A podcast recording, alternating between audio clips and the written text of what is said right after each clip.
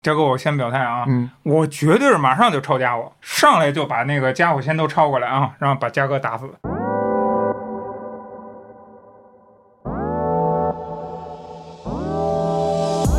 十几亿人挑出三个人，他们在天上吃的是什么？哎，我觉得这点是对的。嗯，你不好奇吗？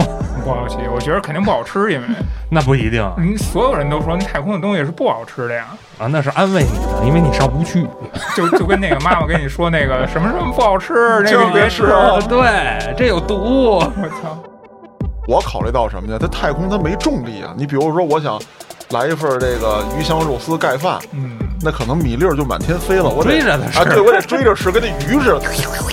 你也你也可以吃鱼香肉丝盖面是吧？毕竟你有龙须。审问犯人，干嘛套你脑袋上？哎，套脑袋上，一直套到鼻子，留一嘴。你丫说不说？不说就全撸下来。咱带一塑料袋儿不行吗？哎我以为是蹬起来崩牙呢。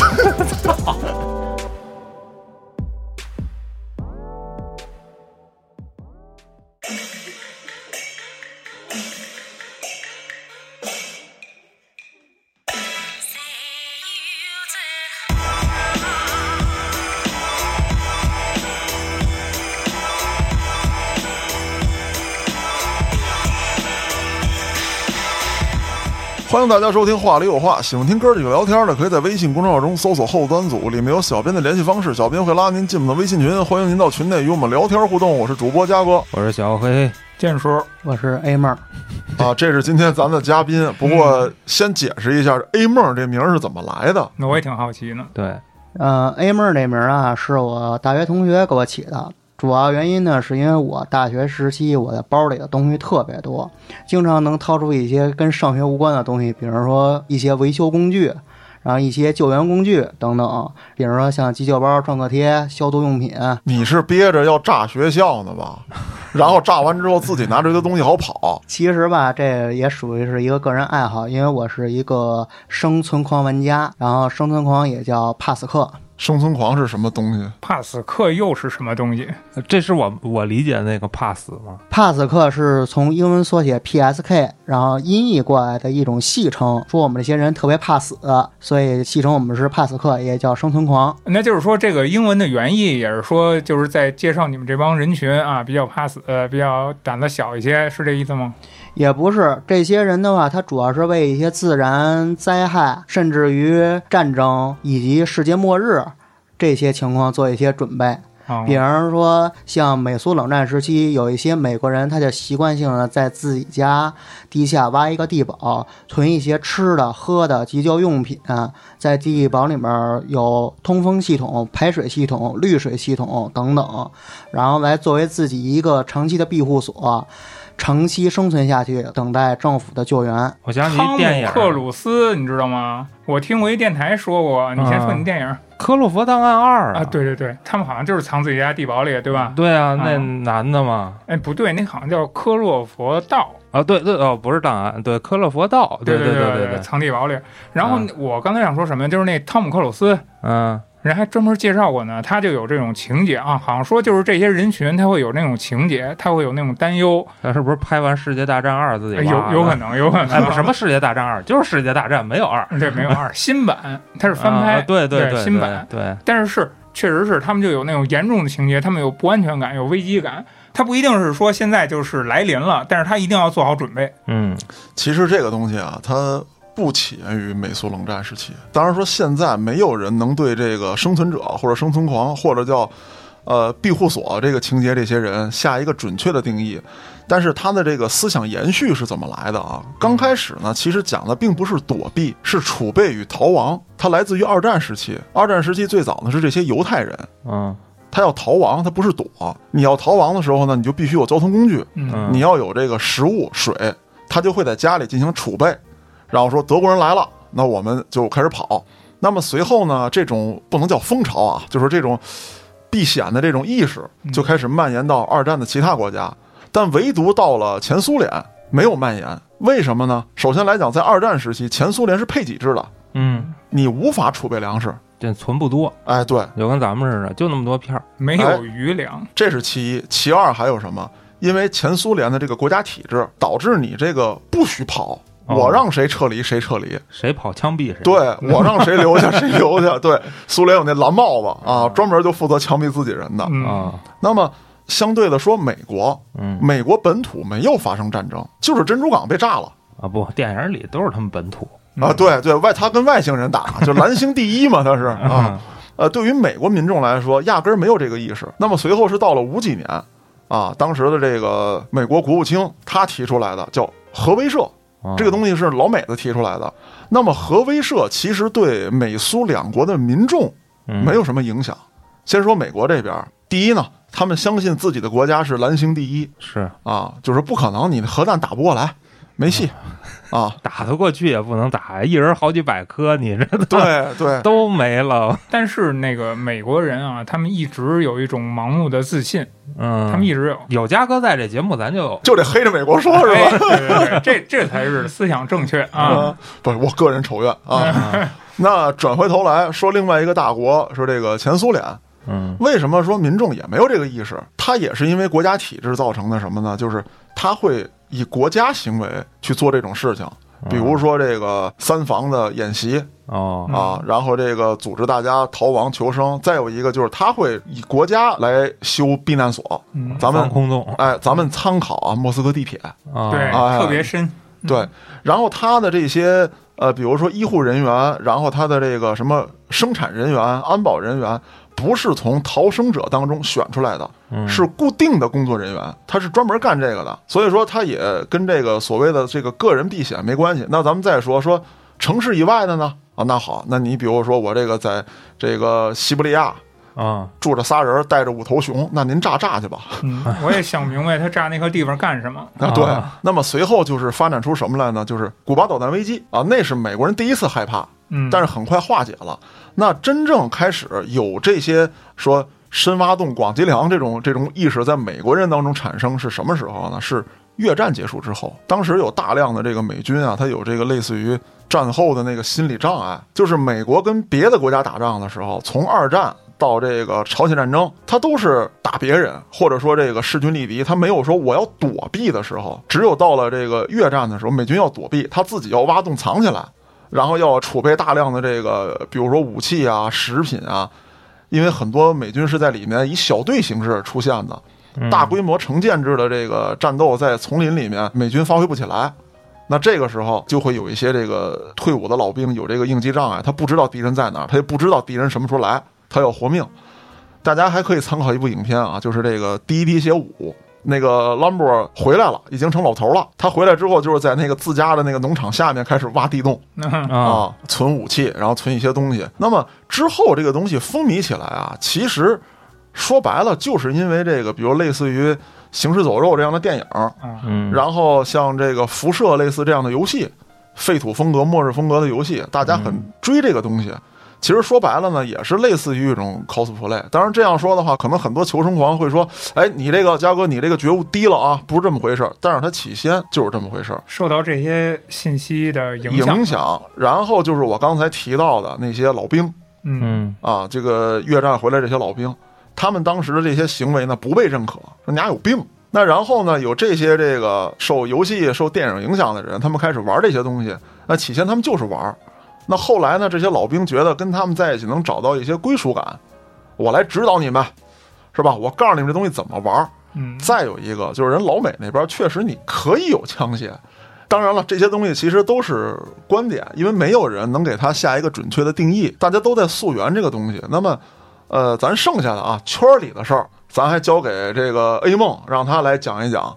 首先来说，就像嘉哥所说那样，二战时期那个情况，早期是这样，但是后来它分了两个派，第一派叫做跑路党，就是东西都搁在车上或者是交通工具上，来了事儿我就跑；第二种人叫仓鼠党，就是在家里挖一地堡，存好多吃的喝的，然后你来吧，我躲起来。哦，那你说这个，我觉得中国有升级版地道战，我不单躲起来，我还躲起来打你丫黑枪。其实生存狂这个圈子，它主要来说就是活下去，而不是为了战斗。像咱们啊地道战也好，越战的坑道也好，它是以战斗性质为主，生活性质辅助。哎，你想过没有？其实它是一个人类天性，我的嗯躲避方式，我挖洞也好，就是动物的天性。嗯，其实来说，像挖洞这个天性的话，是出于一个科学的角度来说的，因为你像大部分的情况，它都会在地表上发生危险。你比如说，像炮弹或者核弹来袭的时候，它是摧毁地表上建筑，而它对于地表下的建筑物摧毁是比较小的，所以躲在地下还是比较安全的。如果说是避战的话啊，啊不是那个避战啊，嗯是躲避战争的话，你躲不躲炮弹其实是没有意义的。为什么？就是一旦敌人来了，你这块就算是备战领土，那你怎么办？你能躲多长时间？你头顶上全是敌军，然后还有这个汉奸天天盯着你。嗯，再者说了，你挖的时候那么大动静，你邻居当汉奸了，那不给你揪出来，是不是？您像嘉哥说那个轰炸可能是一方面，就是包括战后的那种混乱，你也是需要躲避的。不过我比较感兴趣的就是有没有应用的国家呀？就是世界上现在还有战争的地方，有没有人这么生活呀？我的了解是有这样的人，但是比较悲哀的，大部分都是被占领军给找着了。因为它毕竟它这个东西它是要有一个进出口，还得要有一个通风口，它这口一多吧，就很容易被找着。啊，我这么理解啊，嗯大哥，估计就是因为现在世界上还存有战争的国家，它肯定不是发达国家，或者说是一个比较不错的国家，嗯嗯，所以它物资相对它本身就匮乏，它也嗯没什么可囤的，所以它可能也就跟咱们这东楚大白菜似的啊，挖一菜窖，对，呃可能连这个通风口它都做不了。就是这个东西啊，我在上初中、高中的时候，就是进行过研讨啊，嗯。还有就是实验，就是去东北嗯。啊，我钻这个菜窖。首先来讲，第一，你做这个东西如果没有通风的话，几个小时你就憋死在里头，这是第一。第二，就是大家所有人算一算，你一天能产生多少的尿？如果你挖了一个洞，只是来藏的话，你的排泄物就可以置你于死地。啊，这排泄物有什么处理方法呀？排泄物主要来说呢，像大一点的地堡，咱可以作为一个资源再利用。长期躲避的时候，会有涉及到农作物种植，作为一个肥料来使用。哦，我在地底下种，对，比方说像生存狂他所设想的一些灾难，他比如说核战争、核冬天，这个地表辐射非常高，那人上不去，但是囤积的粮食它有过期的情况，它有吃完的情况，那么吃完了或者过期了，地表依然上不去人，无法种植，那这些人不能饿死，那怎么办？我们就在地下进行一个种植。那是用这紫外线灯照着它种吗？还是怎么？嗯，一般情况是用一个人造太阳灯来进行一个光合作用。那玩意儿费电不？嗯，人造太阳，说白了，这东西是什么呀？就是它，嗯你要让植物种植，因为这正好又涉及到我专业了，嗯，在这品两句。它这个光谱啊，你必须跟太阳光一样。那那五指儿那叶子，它怎么就能用那紫外线呢？啊，我听懂了，我听懂了，我听懂了。它其实说白了就是为什么用那个色儿那灯能照，因为嗯叶绿素啊，嗯它主要的作用就是将这个紫外线进行这个转化哦，那我可以种个菜什么的。啊。种菜也可以，不是不行。说白了吧，就是我得挑我这个食品的种类。那是不是就是种粮食什么的就得用这个人造太阳？对你得这个光谱跟太阳光一样的灯才可以，而且很多咱们食用类的蔬菜嗯，也必须得是太阳光光谱的。最关键一个问题啊，咱先不说这个能源啊，无论你以什么样的方式取得，咱就说这个排泄物，你要想让它能灌溉，必须得有一个发酵过程，放味儿啊。不是放味儿啊。你看，味儿，我你看那个农村都有那个晾粪池或者化粪池，对对对对，啊一个深深的粪坑。哎，对，就是说白就粪坑，那不就是放味儿吗？这不是。除了放味儿还能淹小孩呢。哎我操喂，不是大人喝多了栽里头也死啊、一样啊。啊它必须得有这个东西。那么还涉及到什么？你看它露天挖一个大坑，它沼气直接散出去了。嗯，啊，您跟这个憋着是吧啊那也是通风系统嘛。得得有这个新风系统。哎，你得换气啊，但是您这一有眼儿就容易被找着啊。，对，而且这有眼儿了，是不是这所谓的这核辐射啊、什么尘埃呀、它就能过滤掉？应该是。呃，正规避难所，像以美国总统避难的那个末日地堡来说的话，它的通风系统它是必须得有滤核尘埃、滤核辐射、滤各种毒气的一种功能。它这一个过滤器，呃，最简易的我见过一种是至少啊十种滤网，这还是只是说十种滤网，而且每种滤网它要达标的话，它也有不同的厚度。不是一般人玩的东西。那后边就得说电的事儿了吧？啊，对，能源嘛啊，您看，咱现在正常生活是吧，都已经开始没事儿给你憋一会儿啊限电哎这啊边没事儿给你憋一会儿。嗯那那个，比如说咱过一个月，您这又人造太阳的嗯电是怎么解决的？呃，像有的地堡它是用油来发电，就是咱们汽油、柴油发电机。嗯，然后它有的地堡它是带一个小型的电站，核电站吗？呃，是。核电站，就是据我查，美国他们那个避难所的，他们是有这个设施的，它集合多种供电模式，比方说像太阳能的，哦，表面它有一层太阳能，比方说太阳能那个毁了，它底下它有这个核电站或者是那个柴油发电站。真有核真有的。核电站呀！那肯定不是给你老百姓使的。呃，也有美国富豪，就是我从网上看，他们美国富豪是改造过去美国那个导弹发射井，可以改造出我记忆中是二十余层的高度。然后它这个最底层有什么减震啊，是为了防止地壳变迁造成对避难所的破坏。然后它最底下有一个反应池，是用来一个供电的，造价上亿美金。不过我觉着只有核电才能保证这个一个长久的一个供电。说实话啊，刚才说到这儿的时候，我脑袋里想的真是蹬自行车，你知道吧？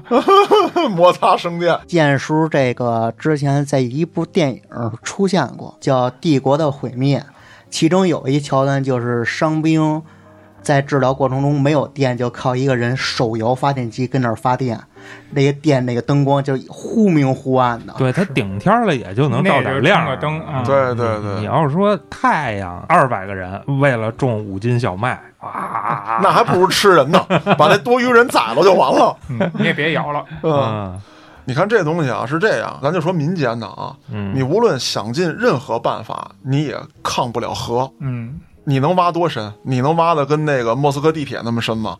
不可能，嗯，对吧？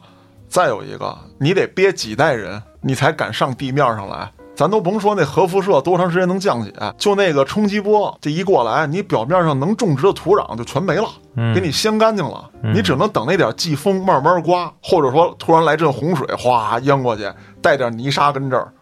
那这东西你别想了，那就是说，其实按正经的来算，你得是在地下至少能耗几代人的储备。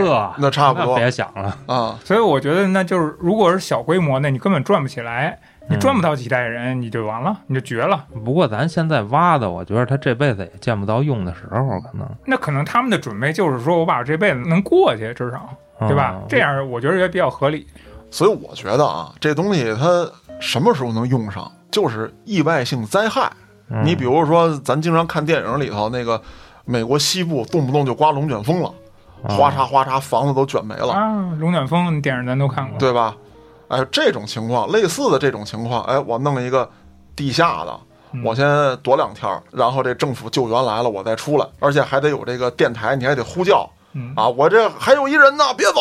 你至少那个龙卷风那个片儿里边，你灾难来临的时候，你是一个嗯避难场所。对，今天可能我觉得对于实用性的探讨不用太多。哎，对对对，我觉得他今天来啊，主要是想聊这种生活方式，嗯啊，他也不见得是真用得上。嗯，我想问问你是从什么时候开始？这个习惯从大约中学的时候开始的，那时候出什么事儿了？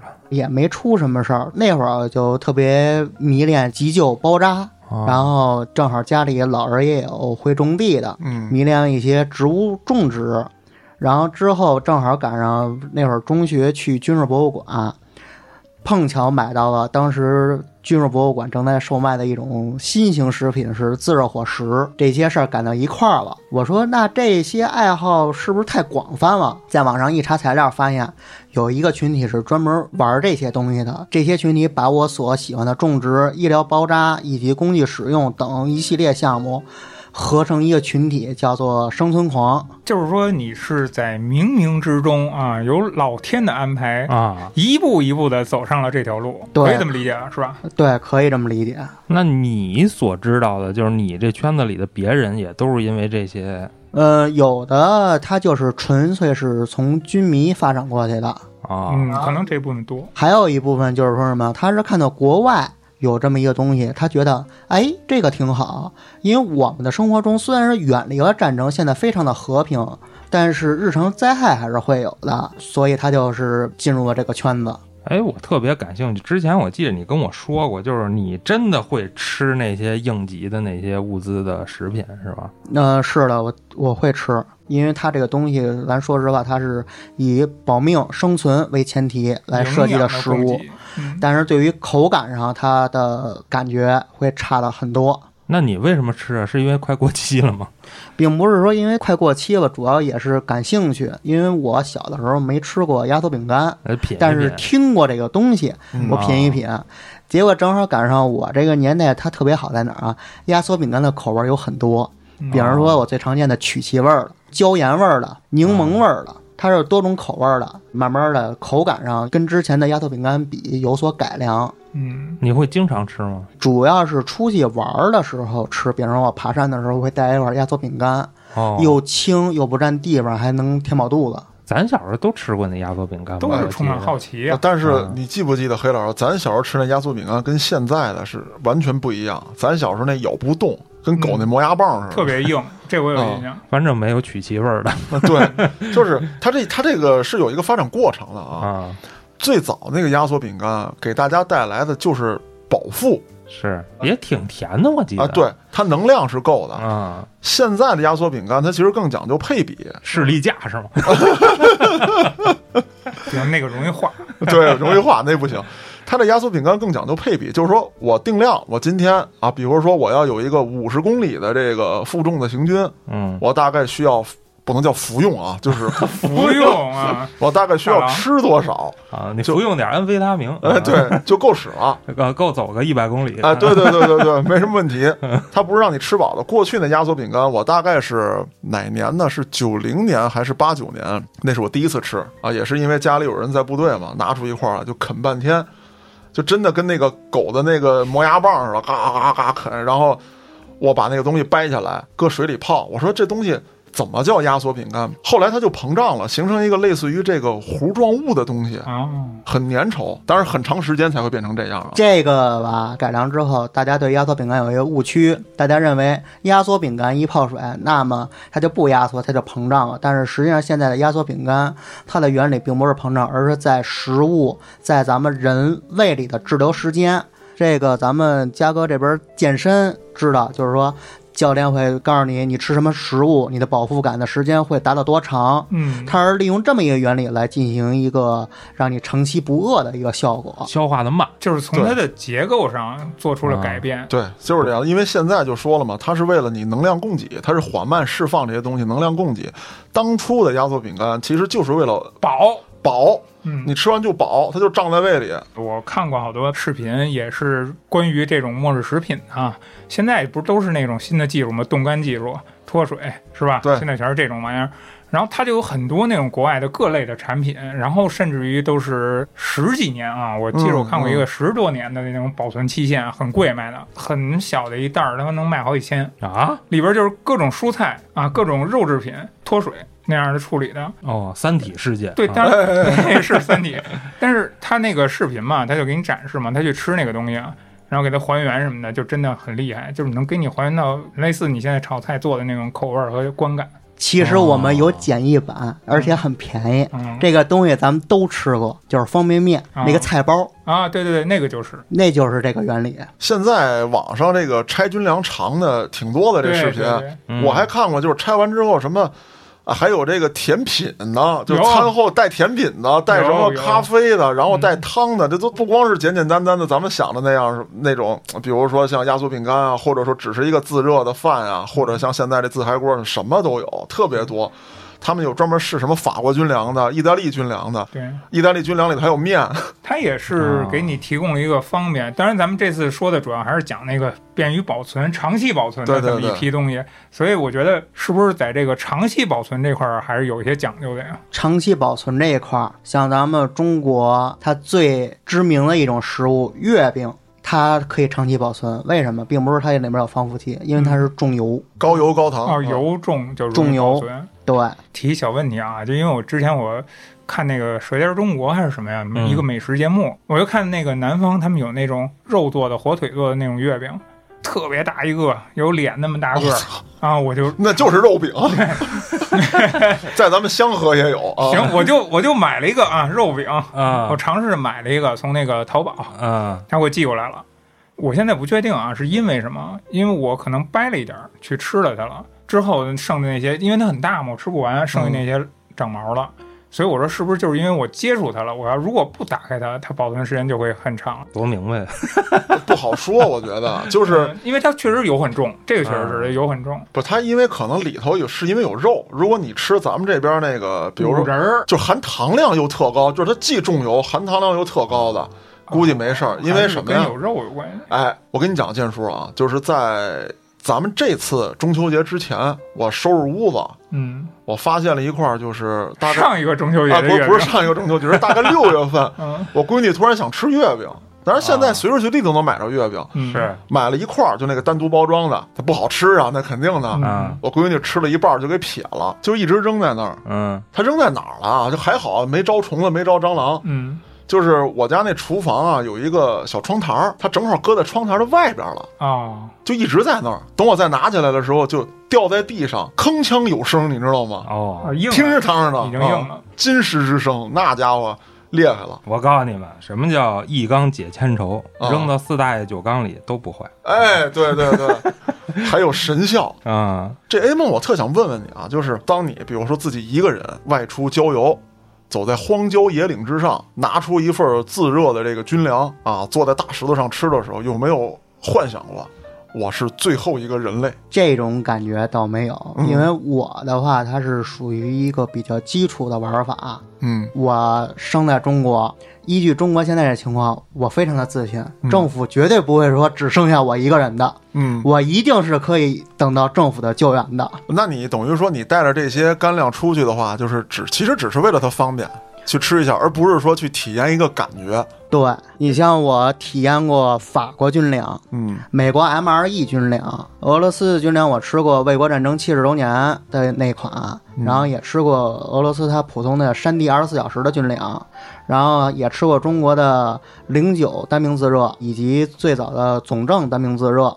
然后以及现在新出的这一款单兵自热，包括日本自卫队给他们发的那个自热的食品，我都是吃过的。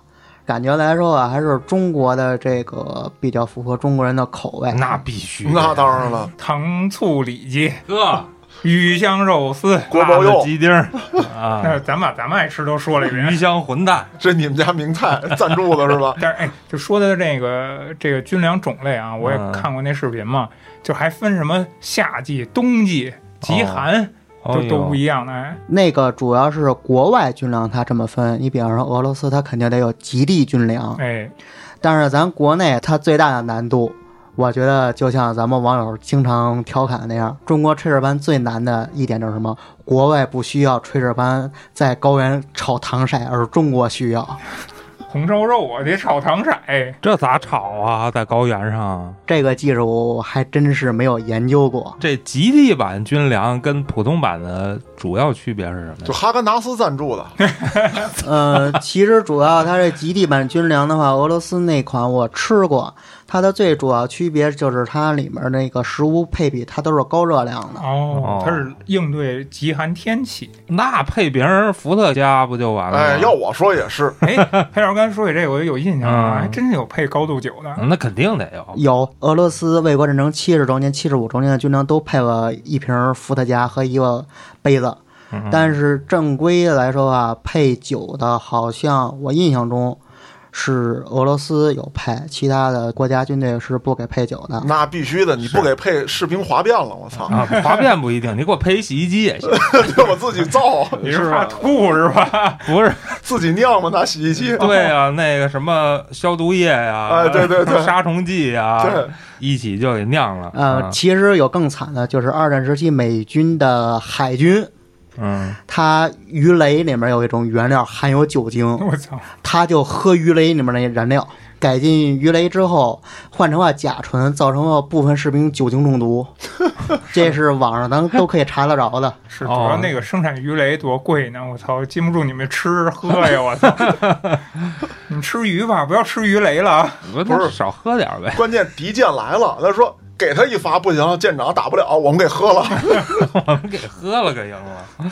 这么说，A 梦同学对这些军粮什么的也是相当的了解了。嗯，对于我来说啊，不一定长期吃，但是一定要吃过，会吃，然后必要的时候吃的习惯。在这方面来讲，他吃这些东西是很有趣的，是一种探索我突然想到一更有趣的，啊。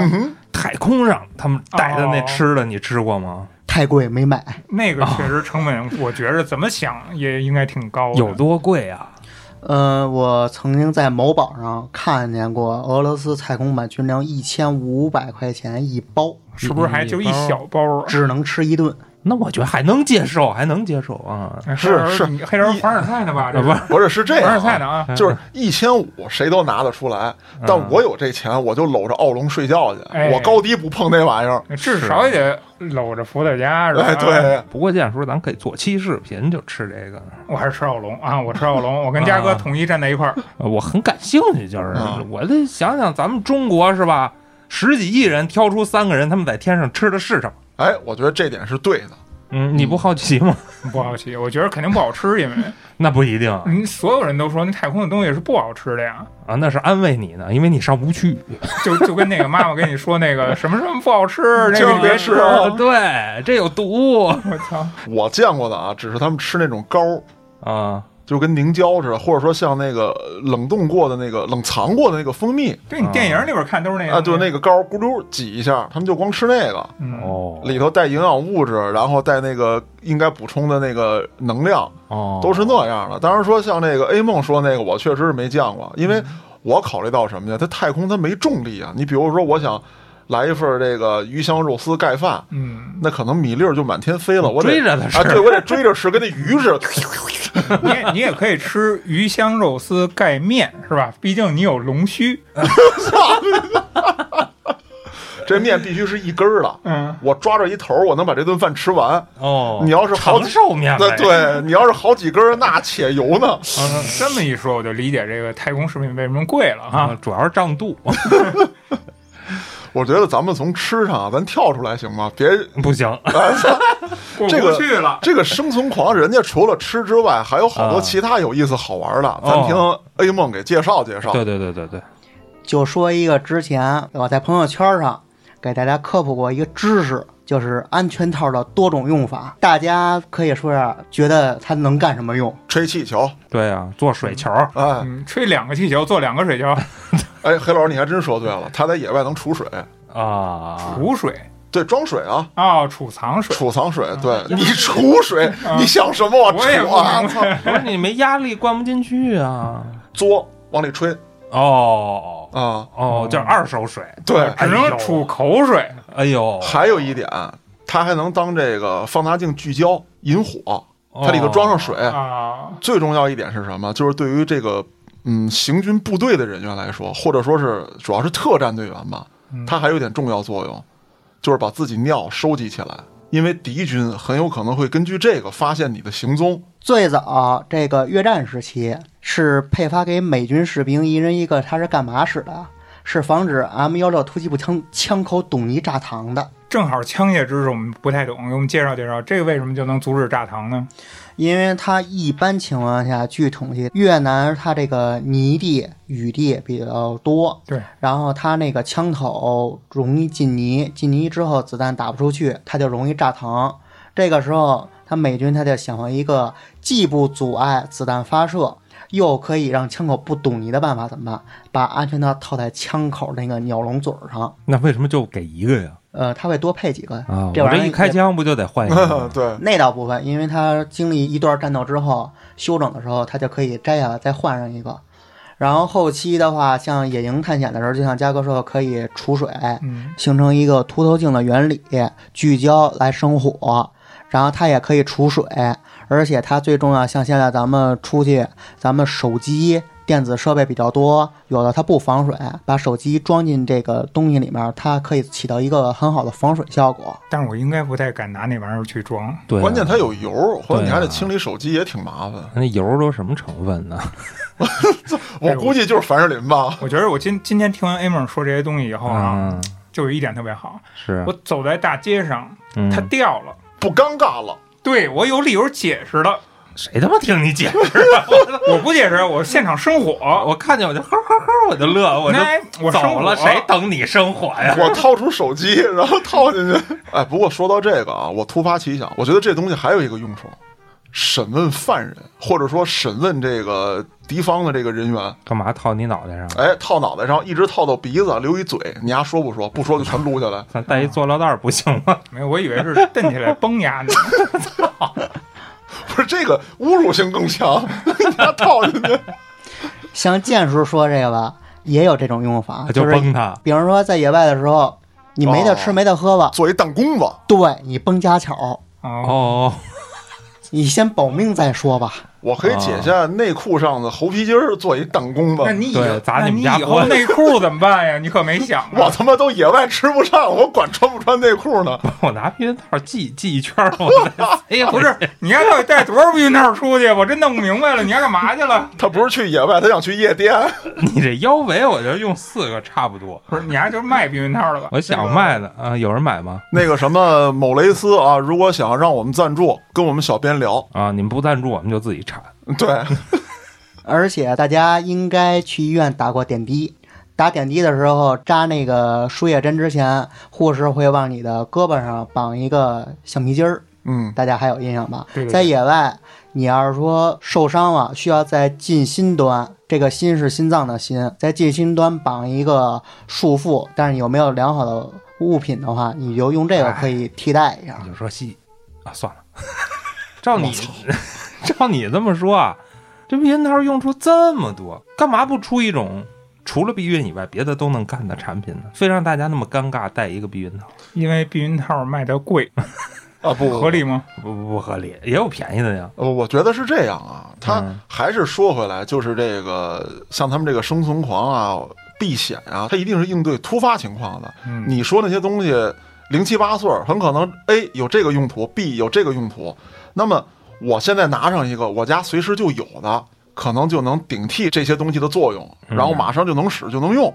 那嘉哥我家没有，咱们这个节目就突然你看没？刚才有几秒干，黑老师不要把这个干这几秒剪下去啊！我觉得操，这个特别真实。信息量有点大呃，。对，啊那个建叔家里没有没关系，到居委会可以免费领取。没有。哎我刚才说这是什么意思？就是你想啊，在末世也好，或者什么混乱的局面下也好，大家抢夺一些有用的东西，对，然后冲出来一帮人抢避孕套，对我操！他他不会去抢那些没用的东西，但是其实所谓没用的东西，它有很多很多的功效。啊，对，建叔那意思就是说，很可能有人去冲进超市，抢一堆吃的，抢一堆用的啊，啊，抢点什么大菜刀什么之类的。当然，超市你也抢不来其他的了。嗯是那可能我就抢了六百瓶伏特加扛回去了。啊，我们这体弱多病的去了，发现就剩避孕套了。啊，对，咱们能不能跳过这个，跳过这个物品？啊来，A 梦再说说其他的。对，其他的的话，我觉得就是家里最常备的一个东西，就应该是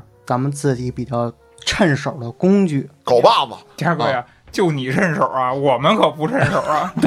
你在生存中，它这个工具你现学，它肯定是来不及。嗯，嗯，你说你们家水管爆裂了，没有维修工，你现学这个螺丝怎么拧，那这事儿肯定毁了。关于工具这个东西啊，通过还是刚才那个避孕套的事儿啊，嗯，我觉得真正针对的工具不重要，是哎你需要把每个东西都能发挥它其他的作用，举一反三。其实说白哦了就是知识，真正能救你的是知识，而不是某样东西。嗯，哦，咱们举一例子吧，中国人家里肯定有一样东西，筷子。嗯，这个筷子，它除了吃饭，它还有别的用处。能戳人。你不还是镐把子吗？迷你版，不是啊你，你见过那没有？我操，那电视上表演那个筷子飞那脸盆，哦当就戳进去。当飞镖那个是吧？哎，嗯对，嗯，呃，咱们可以说一点那个和谐的用处，是他那个基本上就是供人娱乐之用嗯比方说咱们手指不幸的骨折了，哦。它可以作为一个夹板使。嗯而且你像这筷子，它大部分都是木质的吧？你像没有天然气的情况下，俩筷子一块儿钻取火，你也可以作为一个助燃的一个当劈柴使。劈柴，嗯，我觉得那还是多存点一次性那个方便筷子吧。家里那种筷子实在点不着，你们家都是塑料的 不是不是我们家是塑料钢的，哦，不是就是木头的也难点。它是木头材质不一样。对，它你想这真难点个下油锅吧，又怎么着的？而且好多都是竹子的啊，对，哦而且像咱们有爱养花的同志，他可以把那筷子做成一个小的爬架。啊，对，这个大大家都有用，嗯，当然，这筷子的用处还有许多，咱大家也可以发散一下思维，想一想这筷子我跟家我能干什么使？那玩儿啊，嗯，那搭筷子也挺好玩的。对啊，你说这末日了挺无聊的，我有八百根筷子，我搭呗。知识嘛，就是说你这末日时你得有知识。你比如说你要末日，我就剩一把筷子，我就挖一坑，全给他们家削尖了搁里头，我做一陷阱。嗯，黑老师就喜欢搭着玩儿，哎，就那么萌。嗯，然后黑老师看，哎，我这个要搭的这个帝国大厦就少这二十根筷子，这坑里正好有，扑叽进去了，啊我就有的吃了。嗯什么黑呀？老师黑老师也拥有了他的帝国大厦，我为二十根筷子，嗯 但是我觉得其实 A 梦说这个对嗯，你生活中每一个小东西，其实它除了它本来的作用，它能发挥好多作用。那正好说到这儿了，你这样，A 梦，你得给大家普及一下。你比方说，就我用家里这点东西，比如说净化水、急救啊，这个防身，你这方面的知识，资料你会的，你都跟大家分享分享。比如说，像遇到突发情况，第一个咱们得保证呼吸。呼吸的话，你比如说像火灾时期，家里会有毛巾、床单、枕巾，然后还会有水。这个时候，我们就把水倒到这些织物上，然后润湿，捂住口鼻，可以防止一些烟尘的吸入。因为啊。大部分火灾的死亡，它并不是烧死，而是因为吸入过多，晕过去了，然后活活在那儿被烧死。不是被那毛巾馊的时候熏死的。以前我都有发丝证，我跟你说，嗯，发丝证，不知道什么东西吧？对呀、我还告诉你，我还有一个证，叫构建筑消防员，啊，你们都不是建筑，是构建筑消防员。以前我地铁的，你们都是专业的是吗？不是那个挺简单，就北京北边有一个地方，你培训完了考一下就有了。然后还有就是，除了捂住口鼻之外，你还得找这个单子呀、被子呀、衣服，嗯掸湿了之后把自己头发包起来。你还别说，我也受过正规的培训，嗯，就是在那一大屏幕啊，买张电影票进去给你讲那个，哦，电影开始之前，那有点短。它也算正规培训吧？啊，算宣传教育，那算那那那不算培训，那就是个宣传教育。听 A 妹儿说，然后像咱们家里头，这个肯定家里买米买面不会说就买够吃一顿的，哎，多少得买一袋儿。嗯对。你比方说像遇上突发情况，咱们就可以进行一个食品加工，在趁着有天然气的时候，比方说像咱们中国古代最初的一种食物锅盔，大家应该都知道，这种东西它就是采用重油和重盐的方式来让这个食物的保质期延长。然后你像水的收集的话，又说回来，咱们家里大部分人都爱养个花儿，嗯，养个花儿它肯定有土，有的人喜欢养个鱼儿，有个小石子儿什么的。哦，然后咱们可以做一简单的一个滤水器，我知道这个，就是把嗯小石子儿放最下边儿，然后越来越大，越来越大往上落，然后从上边往下倒。对，这我知道，但是我没试过，哎这这知识跟你考那证有关系吗？没关系。哦，嗯不过呢，希望大家尽量就是不要去试，因为它有的时候在非专业情况下，它还是会有一些细菌。嗯，不到万不得已，千万不要轻易尝试。说白了吧，就是你滤完水之后，无论以什么形式滤水，你看着它清澈了，您就加热，一定加热喝，一般情况下没毛病。再有一种就是，如果你家有盐、食盐啊，好比说我被困家中，我家里头自来水也断了，我就剩马桶水箱里那一桶水了，嗯，我怎么办？就是搁大量的食盐，先进行初步杀菌，嗯然后找一个有太阳的地方，上面套一个塑料袋儿就行。啊，做一个简单的集水器，去要这个蒸发过的这个水去就可以了。我是这么想的啊，如果有一天我真是饿的不行了啊，渴的不行了，你给我一屎汤子，我估计我直接喝了。哎呦喂，不是，你看那贝爷走那走那个大草原上，拎着大象那粪，嘎就挤。有水分就行，哎呦，那你总得活下去吧？大象那粪跟那个奥利给可能是不是不是一味儿啊？不是大大象，大象咱们咱们这个节目就是要探讨这些东西吗？就是屎尿屁离不开是吧？这大大象那个粪，它毕竟还是素食，其实它那啊，种、对，那种啊那种干料里边的东西会好点吧？多少？对，肯定比你昨天晚上那卤煮出来效果要强。是你的卤煮，啊，对，那是肯定的。就是说，你去那个马圈闻着的那个味儿，啊，对，跟你去这个咱人类上厕所那个大旱厕那毛篓子闻到那味儿肯定是不一样的。那也不好闻咱先把这个恶心的这事儿先放放，嗯咱先听听那干净的。啊！一不小心就聊厕所去了。这个干净的，从实际角度出发，咱们现在大部分都住楼房，嗯楼房你生火肯定是会有一定危险性的。嗯那最好的办法就是说什么呀？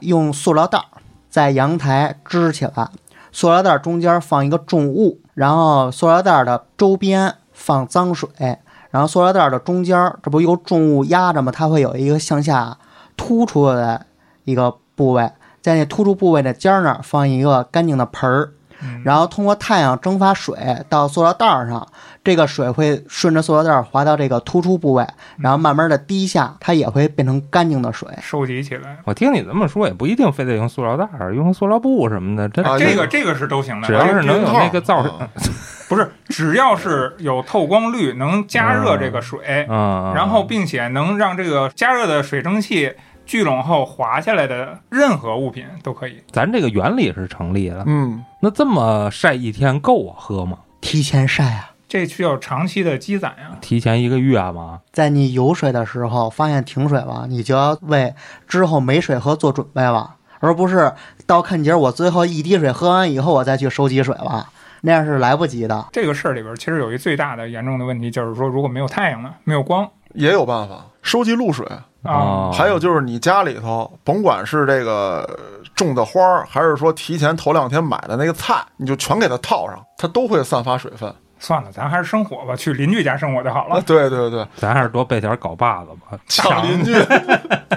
我现在脑洞开了啊，假设啊，咱们四个正在这个家里头喝酒，好比说这家住六层啊，嗯就是比如说我们家住六层，咱们哥四个正跟家喝酒呢，突然僵尸就爆发了，嗯，一到五层全是僵尸，断水断电没有火，咱们怎么办？现在有两个抉择，第一就是跟我抄家伙，把身上能裹的衣服就尽量裹厚点儿，能拎的东西拎着，咱们从六楼杀到一楼。嗯啊，另外一个就是 A 梦说了，大家现在跟这儿归着，啊，然后等待政府救援。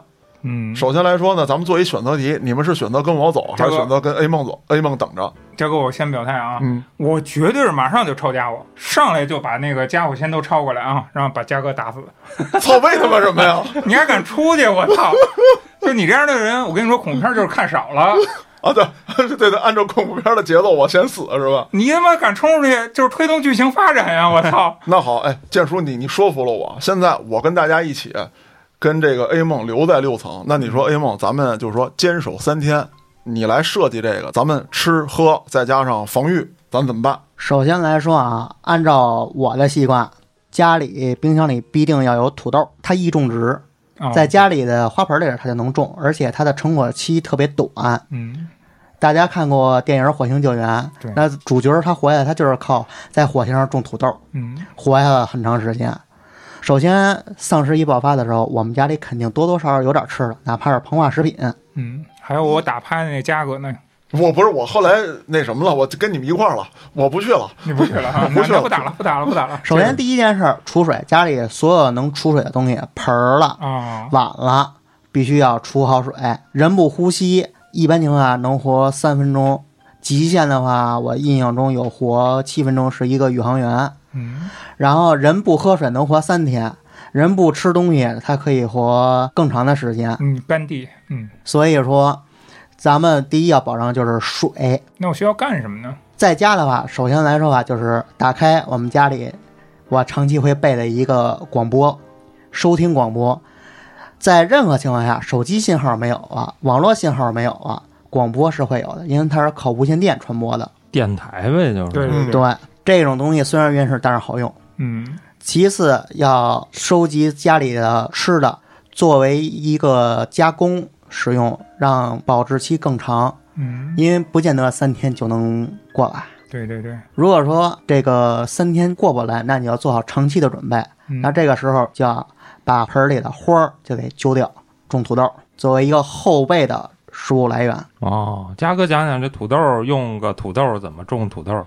就是你看那土豆长芽了，你给那块切下来，哦，直接埋土里就行了那土豆还哦真是挺方便种啊，这么看，那长芽儿的土豆不能吃啊？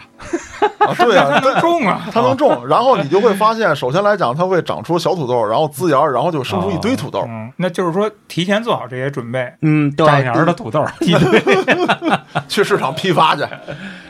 其实不用批发，咱们正常来说把土豆切成块儿，然后咱们可以看土豆好多面儿它都有好多那个眼儿，咱把那眼儿泡在水里培，它就可以长芽儿。哦，哦，水培土豆儿。呃，主要先是泡水，让它泡出芽来，然后放到土里让它长土豆。嗯，不能泡，我还得喝呢，那水。呃，在今天之前，我只知道泡水是为了出淀粉。哦，下一个问题就是说，如果说长期没有救援的情况下，那么就得收集一下衣服，不行，得找什么书啊本儿啊，比方说像杂志，捆在胳膊上，咱们就给考虑要出去。你想要我说，还不如早出去呢，跟家憋好几天了，都饿得都没劲儿了，你还不如趁着这个这点酒劲儿，咱们喝着正嗨，就一路杀出去呢。不，先把嘉哥打死。我操，怎么又他妈是我？我操其！实我关于这种末末日的这种想象也也思考过啊。嗯，那可能我一开始想的就是打通我跟我邻居之间的墙，为什么呀？哎，我去搜集更多的物资啊。那他还想搜集你的物资呢？那大家大大家一起串一串，所以得先杀他要他要是比我瘦，他就死了。对啊，我觉得就是最危险的，一定要先干死。嗯，万一这最危险的话又心理变态了，那咱们不就都被干死了？咱又干不死的。对呀、不是，你们要换一种角度，你知道吗？就是你们先不理我，好吃好喝的供着我，嗯，万一不行了，就该用上我了。吃你。呃，不是我冲出去啊，带你们，对不对？嘉哥这个让我想起了二战日本在硫磺岛，就是太平洋战场上一件事儿，那叫猛兵四御计划，就是大家伙儿都饿得不行了，挑出一最强壮的，大家把吃的都给他，然后吃饱了之后让他去炸美军机场。这个是我在一本书上看见的。哦，你看还是有用的。就拿吃的换命呗。我不干，还得打死他，因为我也想吃。但是说白了啊，就是你如果储备用尽了，早晚有一天还是得选择去闯一下哎，。冲出去，嗯，肯定不能太最后，因为就跟海难似的，你到最最后的时候，你你都没有力气了。说到这儿，我觉得把这话题拉回来，丧尸咱可能是碰不上，是，但是呢，总会遇到点这个突发性的小灾害什么之类的。海啸啊，哎。嗨，哎，建叔，你还真别说，前两天我接到上级机关的一份文件。嗯。啊，让我出一个预案，什么预案呢？嗯。叫这个灾害这个应急预案，嗯。其中就有一项海啸。我当时就给上级机关打电话。嗯，啊，言语也不太客气，我说这个领导。说？你说我修不了方舟，啊，不是不，是？嘉哥主要想表达我们北京跟海啸有什么关系？哎，对，嗯，我说那要是真要有那一天，我说我这预案可能也不太起作用，我们就就去了就完了，就末日了，我操！嗯，后来人家给专门解释了一下啊，这个还是人家有觉悟，没跟我急眼，是，说这个海啸是可能到不了内陆城市，但是，呃，海啸之后的相继的影响，你比如说暴雨，比如说大风，一些极端天气、极端气候，或者说雷暴，都是有可能产生的比如说难民，啊。对啊传染，病，嗯这些都有可能。对，尤其是传染病，大型的这个水灾之后都会有。那后来讲完之后，我就听明白了，我说这东西确实还挺有必要。那关于这些方面的应急避险，其实咱们是有专门的文件的，有一些这个指导方针啊，包括一些措施。我了解的不太全，这个不正好 A 梦来了吗？嗯，就让 A 梦给咱们摘着老百姓能用得上的讲一讲，咱不希望它发生。说真哪天他就不小心让谁赶上了，能救一命救一命，能少受点伤少受点伤。自然灾害的话，就是咱们先说一个咱们经常接受过的培训，比如说像地震这个培训，咱们一般情况下说地震了，然后咱们往什么地方躲？三角的地方，楼里有三角的地方，这只要掉下东西能搭在你上边儿，呃，然后我听过最气人的一种说法，说是让大家躲在桌子底下，躲在桌子底下，它有一什么问题啊？就是如果说地震了，你的楼顶塌下来了，它的重力再加上加速度砸在桌子上，这桌子板它承受得住吗？啊，钢筋混凝土的桌子可能还行。嗯，钢筋混凝土的桌子，我当时我就脑补出一什么画面啊？嗯 就是国外练跆拳道还是练空手道，在一摞砖上劈木板儿，嗯嗯，桌面就相当于那个被劈的木板那样，咔从中间就折了。嗯我理解的最安全的其实就是纸，一大摞报纸。哦哦哦，啊，你摞两摞，你躺中间缝儿里。嗯哎，那个那个承压力真挺大的。对呀、您得考虑这纸它倒不倒啊。哦，嗯，倒了以后压的是你，多码点儿呗。然后还有一个说是说地震了躲哪儿啊？躲浴室、卫生间。我说吧，那也不是很安全呀，嗯，因为咱们绝大部分家庭这个浴室和卫生间它是会有镜子的，查着你怎么办啊？啊，救援还没到呢，没饿死你流血流死了，那咋办呢？那咋办？我就是找一个屋角躲上，它是比较安全的。当然，你不能说这屋角上面安着空调，那掉下来以后也得砸着你。空调还好，我能接受。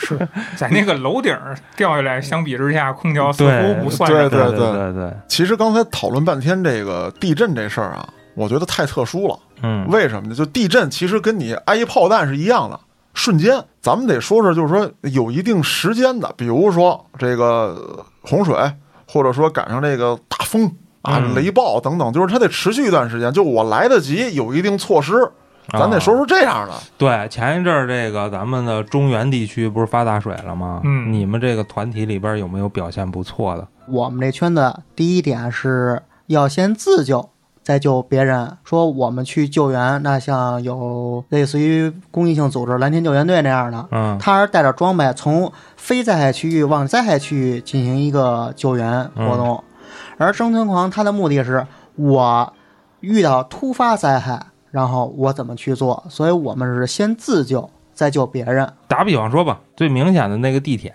啊，对，对，水淹到地铁里了，啊，啊都都到这儿了，都到脖子了，我都已经快亲天花板了。对，，而且一定要应用你的知识，因为你的装备带不进地铁。我觉得他应该会先开门，怎么着想什么辙也得先出去。地铁那门还真是开不开，人家有专门的钥匙。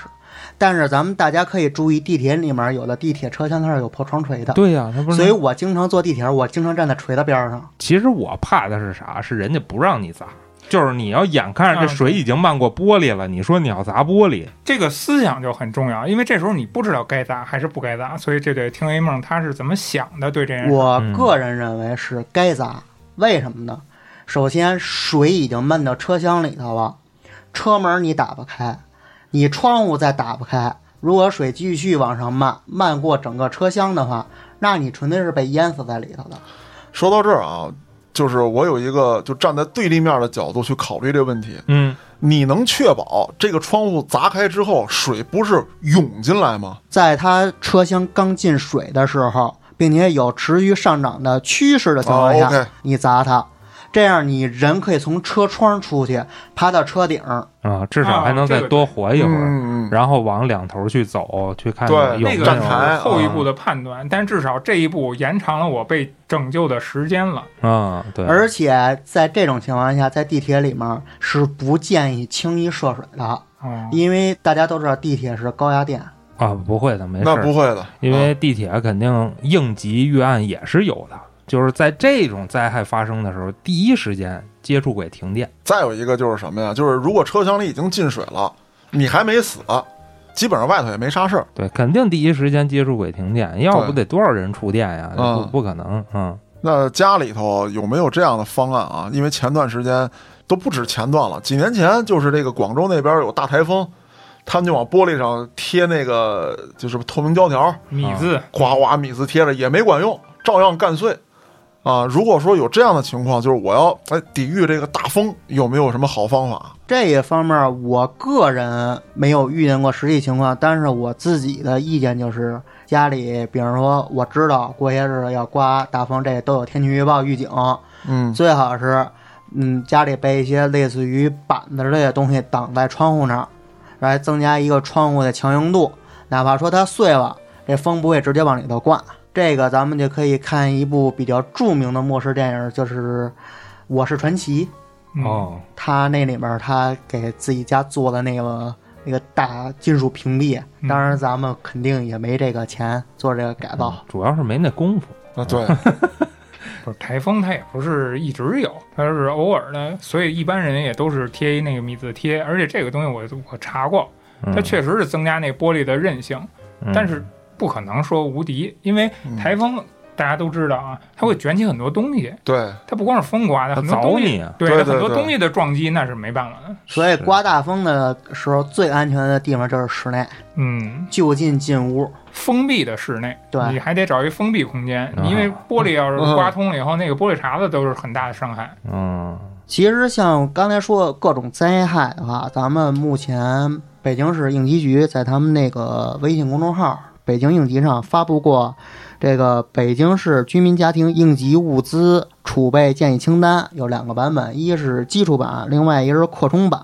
哦而它这个应急清单是基于二零一四年八月发布的那个版本的一个提升版，也就是一个改进版。咱们可以看出，这个国家在那个减灾方面，它一直在做准备。咱们以它这个基础版为例，然后它我不要基础版的，我就要那豪华版的，啊好像谁弄不起似的。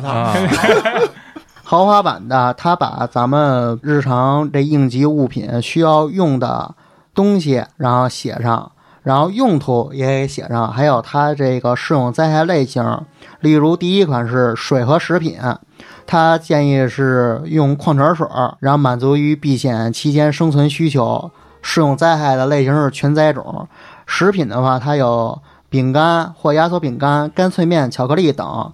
然后看了一下，都是比较易储存、保质期比较长。像巧克力，它还有一个高热量的一个功效。嗯，你看这个老牛就特别的有哎，六百箱，六百，箱矿泉水，六百箱，你富可敌国呀！哎呀，硬通货以后那是。嗯，它网上都说的非常详细，咱们照着念也没什么太大劲。咱们大家感兴趣的可以去搜一下。嗯其次，准备完这些东西，我个人还有还有一点提示一下大家，就是东西你有没问题，但是你得放在顺手的地方。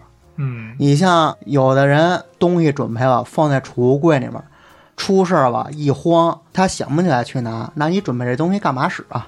嗯还不如不准备，省点钱，咱过点好的生活呢。就扔满屋子都是，哎，哪儿都能抄着是吧？哎呃，对也别，主要就是建议就是放在客厅或者大门口的储物柜上，咱别放储物柜内。嗯，嗯因为紧急情况下，你说你要往出跑，你很难说有时间说想起我再开个柜子拿样东西。嗯，就这个东西必须得是我抄上就走，不行，那避孕套我得开柜子呢。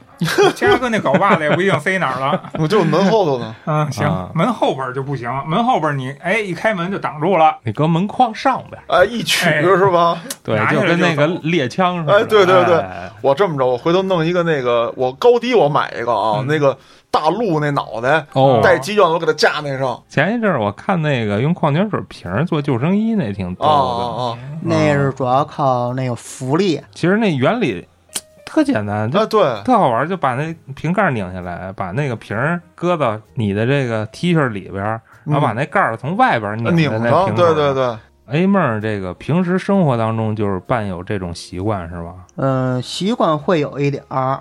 就是说在家里和单位都有准备是吧？